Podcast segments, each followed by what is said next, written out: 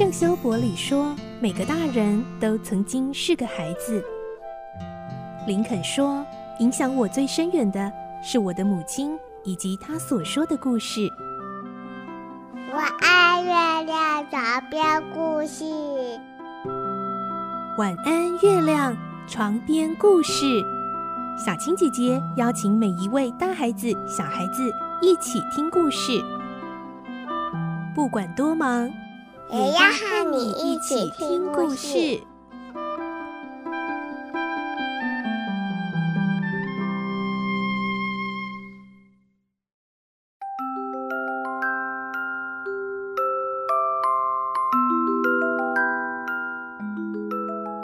晚安，欢迎你和我们一起听故事。我是小青姐姐，我们继续来听小公主。今天是第三集的故事，我们会听到，因为莎拉被父亲送回英国来就读，必须和父亲分开。小小年纪的莎拉，即使再懂事、再坚强，也还是会难过。爸爸答应她要送给莎拉爱美宝贝。爱美宝贝是莎拉已经在她脑海中想象好的完美洋娃娃的名字。她相信这世界上一定有一个属于她的爱美宝贝，在某个角落等着她。于是他们在伦敦街头寻找，他们真的能找到吗？爱美宝贝对莎拉来说，在未来不只是一个洋娃娃，而是一个替代父亲陪伴她的寄托。来听今天的故事。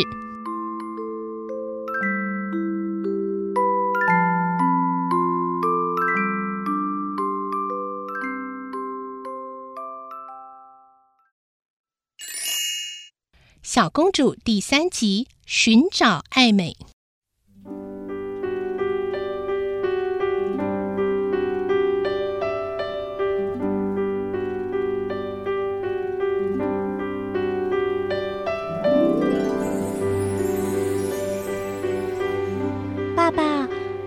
不是不想去那个地方，只是不愿意和你分开，所以我希望到那个地方去的日子。永远不要到来。莎拉常常这样说。每次遇到这种情形，库尔上尉便强颜欢笑安慰她。可是莎拉，你不能不去啊！你要在那边受良好的教育，将来才能成为有学问的人。而且那里有许多和你一样大的朋友。爸爸也会常常寄一些有趣的书给你看，你不会寂寞的。在那边可以学会很多事，能有更多的见闻，将来会变成更聪明的人。等你回来，一定能照顾爸爸，照顾得比现在还好，是不是？听父亲这样说，他才开心一点。他很希望能替父亲整理家务，和他谈天，替他朗读。或者在父亲请客的时候做菜招待客人，他认为，假如能学好这些事，那么他就应该高高兴兴的到那个地方去。莎拉并不喜欢结交很多朋友，还好父亲会寄书给他，让他开心。他最喜欢看书，只要有书，他宁愿牺牲其他的享受，而且他会根据书上的材料编故事。更喜欢把这些故事说给旁人听。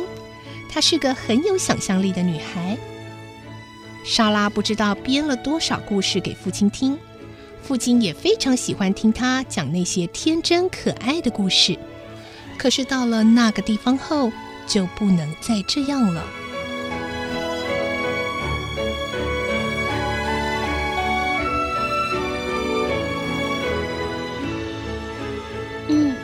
爸。既然已经来到那个地方，我想我们也只好接受了，对不对？库尔上尉听见年纪小小的女儿说话的语气却像大人一样，不觉露出微笑，说：“对呀，莎拉，你真是个好孩子。爸爸也是这样想。我们应该提起精神，赶快去迎接可爱的爱美宝贝。对了，爱美宝贝在等我们哩。嗯”莎拉的脸上露出欢喜的神色。艾美就是莎拉现在要去买的布娃娃的名字。莎拉并不认为她要去买玩具，而是认为有一个叫艾美的宝贝在某个地方等她。艾美宝贝不知道在哪里呢，我真想赶快把她接回来。马车在十字路口转弯，行驶进入一条开设着许多玩具店的小街道。那些橱窗里摆放许多各式各样的漂亮娃娃。爸爸，我们在这里下车，慢慢的看吧，万一找不到就糟了。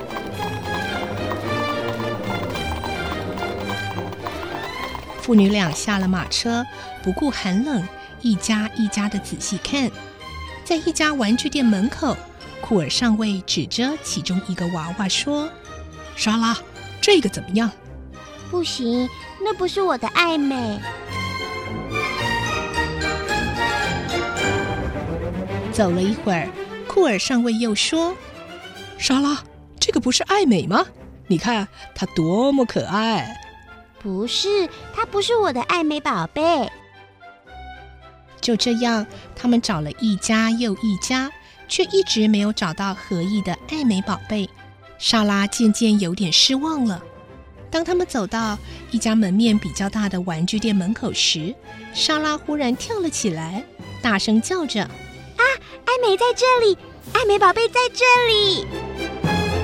她跑过去，脸贴在橱窗的玻璃上，睁大眼睛往里面看。库尔上尉也走到他的身边。爸爸，那就是我的爱美宝贝。您瞧，它多可爱啊！它一定等我们很久了。莎拉指着大约六十公分高、有着一头金色卷发的布娃娃，她的金发垂在肩上。碧绿色的眼睛仿佛也在看着莎拉。找到它了，好开心哦！爸爸，我们赶快进去看她。莎拉拉着父亲的手，跳舞似的双脚交互的跳进店里。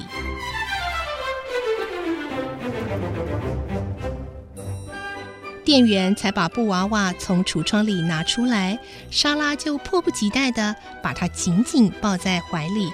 亲着他的脸说：“嗯，艾美宝贝，我们终于在一起了。从今天起，我就是你的朋友，也是你的妈咪，好不好，艾美宝贝？”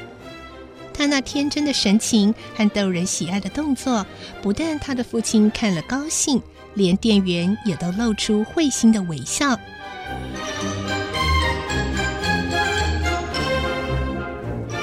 接着，莎拉和库尔上尉又到附近的童装店，为艾美宝贝定制两套和莎拉同款的服装。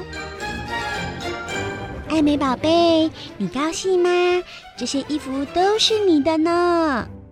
莎拉的语气真像个妈妈。说完，又再三吻着艾美的脸。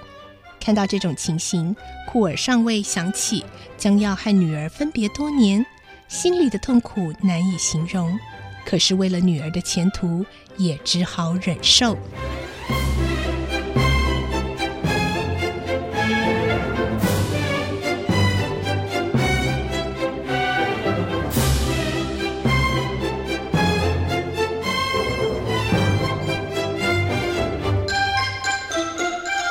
他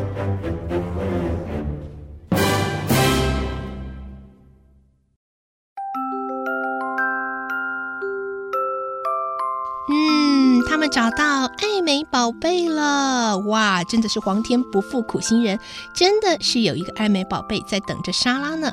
而明天呢，我们就会听到莎拉和爸爸将要来到明真女子学校了，而这个校长会怎么样欢迎莎拉呢？